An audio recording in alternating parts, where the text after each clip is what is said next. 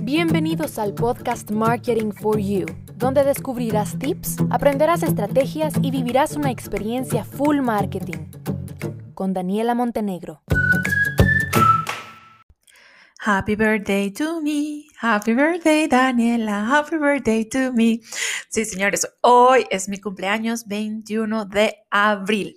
Y sí, sí, les voy a hablar de marketing. Continuamos con el tema de la planificación de contenido Evergreen, pero bueno, me quería autofelicitar en mi propio podcast, en el episodio de mi cumpleaños, que por casualidad es que justo cayó que hoy 21 de abril era miércoles y tocaba podcast. Entonces, pues aquí está el episodio y aquí estoy celebrándome.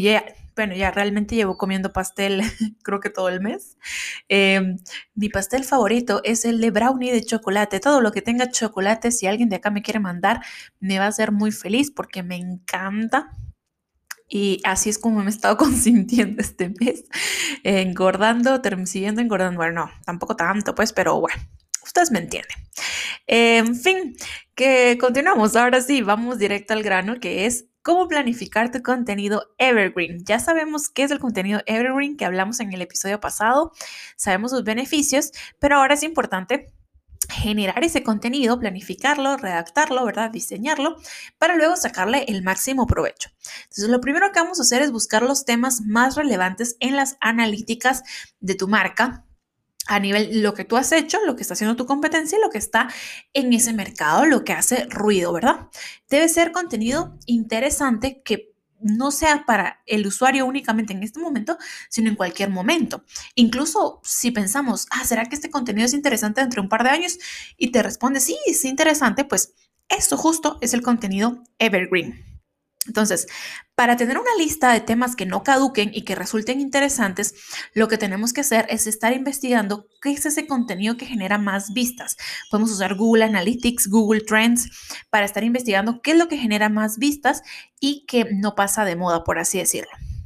Eh, luego, adicional de esto, tenemos que ver cuál es el formato que está generando más interés, ya sea imágenes, infografías, videos o cualquier otro recurso que eh, se pueda ir actualizando a través del tiempo y que sea que el contenido sea muy legible y muy atractivo.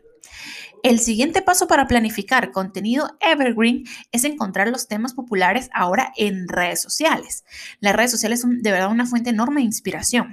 Entonces tenemos que ver cuáles son esas publicaciones que han tenido más reacciones, que se han compartido más, que tienen más comentarios, ver cuáles son los títulos o temas futuros para un artículo y ver que sean nuevamente temas que no caduquen, no pueden ser trending topic, no puedo hablar yo, ah, esta es la última actualización de Clubhouse, porque esta actualización es solo ahorita, dentro de un par de años no va a ser otra, no va a ser la misma actualización. Entonces, siempre importando que veamos que sea contenido que no caduque. Luego, en la tercera parte, para planificar un buen contenido de Evergreen es crear conexiones, ¿sí?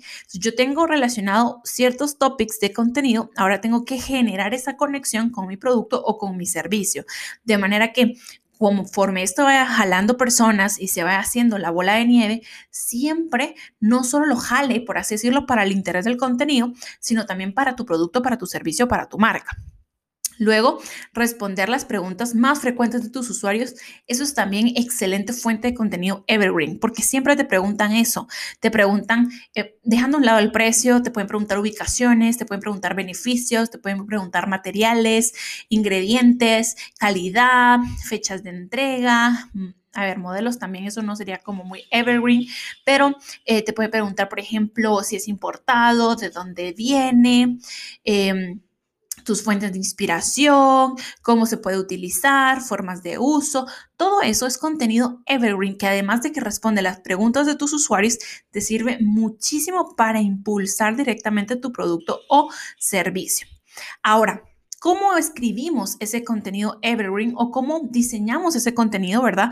Escribir directamente, perdón, escribir directamente cuando se trata de un, un blog, un artículo, pero pues pues si yo lo estoy diseñando para un post de Facebook o un post en Instagram, ¿cómo lo hago? ¿Cómo lo, bueno, primero, tiene que ser contenido original, o sea, que no sea copiado, que no sea plagiado, ¿verdad? Aunque hayas tomado la inspiración y la idea de otra cuenta o de otra página, no puedes copiarlo directamente. Tienes que ponerle tu toque, decirlo con otras palabras. Tiene que ser original, de calidad, por supuesto, legible y debe presentarse de una forma atractiva. No sé si escuchan al fondo, pero tengo pajaritos. Acá está ya atardeciendo eh, y mm, aquí me están visitando los pajarillos. Bueno, entonces, número uno, diseña para tu consumidor, diseña para tu audiencia, no para ti. Diseña para personas que, aunque no sepan nada de ese contenido, entiendan lo que dice. Aunque desconozcan tu marca, aunque desconozcan lo que tú vendes, entiendan los aspectos principales sobre ese contenido. Eso tienes que pensarlo cuando estás diseñando o escribiendo un contenido evergreen. Por ejemplo, yo, yo no sé nada de llantas, pero si veo una imagen de una llanta o de un neumático con flechitas señalándome qué significa cada número del neumático, voy a entenderlo, aún yo no sepa nada de eso. Ese es contenido evergreen que esté diseñado, eh, importante, ¿verdad? Que a la hora de diseñarlo sea pensado para personas que conocen o no conocen nada de tu marca o producto. Lo segundo, tienes que mostrar autoridad como autor. Tienes que pensar, eh, por ejemplo, si tú usaste fuentes, cita las fuentes. Si lo sacas de Google, dilo de Google. Eh, si tú lo sabes por experiencia, dilo. Tienes que mostrarte como una autoridad para generar esa confianza en el contenido evergreen. Facilita la lectura, no coloquemos grandes textos ni tipografías cargadas que no faciliten la lectura y que para el usuario se le haga súper complicado. Trata de introducir llamados a la acción. Piensa en llamados a la acción estratégicos. Recuerda que si es un contenido evergreen, yo no le puedo colocar llámame ahora al 512 porque yo no sé si dentro de tres años va a ser el mismo 512.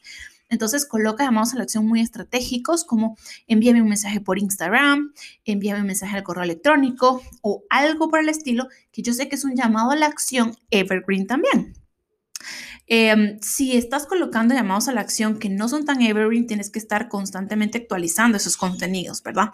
Revisándolos, eh, viendo que los llamados de la acción estén actualizados, los formularios de contacto, los números de teléfono. Y luego de que ya está ese contenido creado, no es solo que se cree y ya se olvide, ¿verdad? Sino que para que un contenido evergreen realmente te dé resultados, pues también va a ser importante que tú le des cierto movimiento. Como te lo mencionaba en el episodio pasado, parte de mi estrategia es que ahora reposteo ese contenido en historias. Tú también lo puedes hacer. Una vez creado ese contenido evergreen, que te ha tomado mucho esfuerzo, tiempo y dedicación, dale más movimiento para que vaya eh, generando ese efecto de bola de nieve para tu marca y vas a obtener excelentes, excelentes resultados. Te espero en el próximo episodio y bueno, felices 23 para mí. bye bye.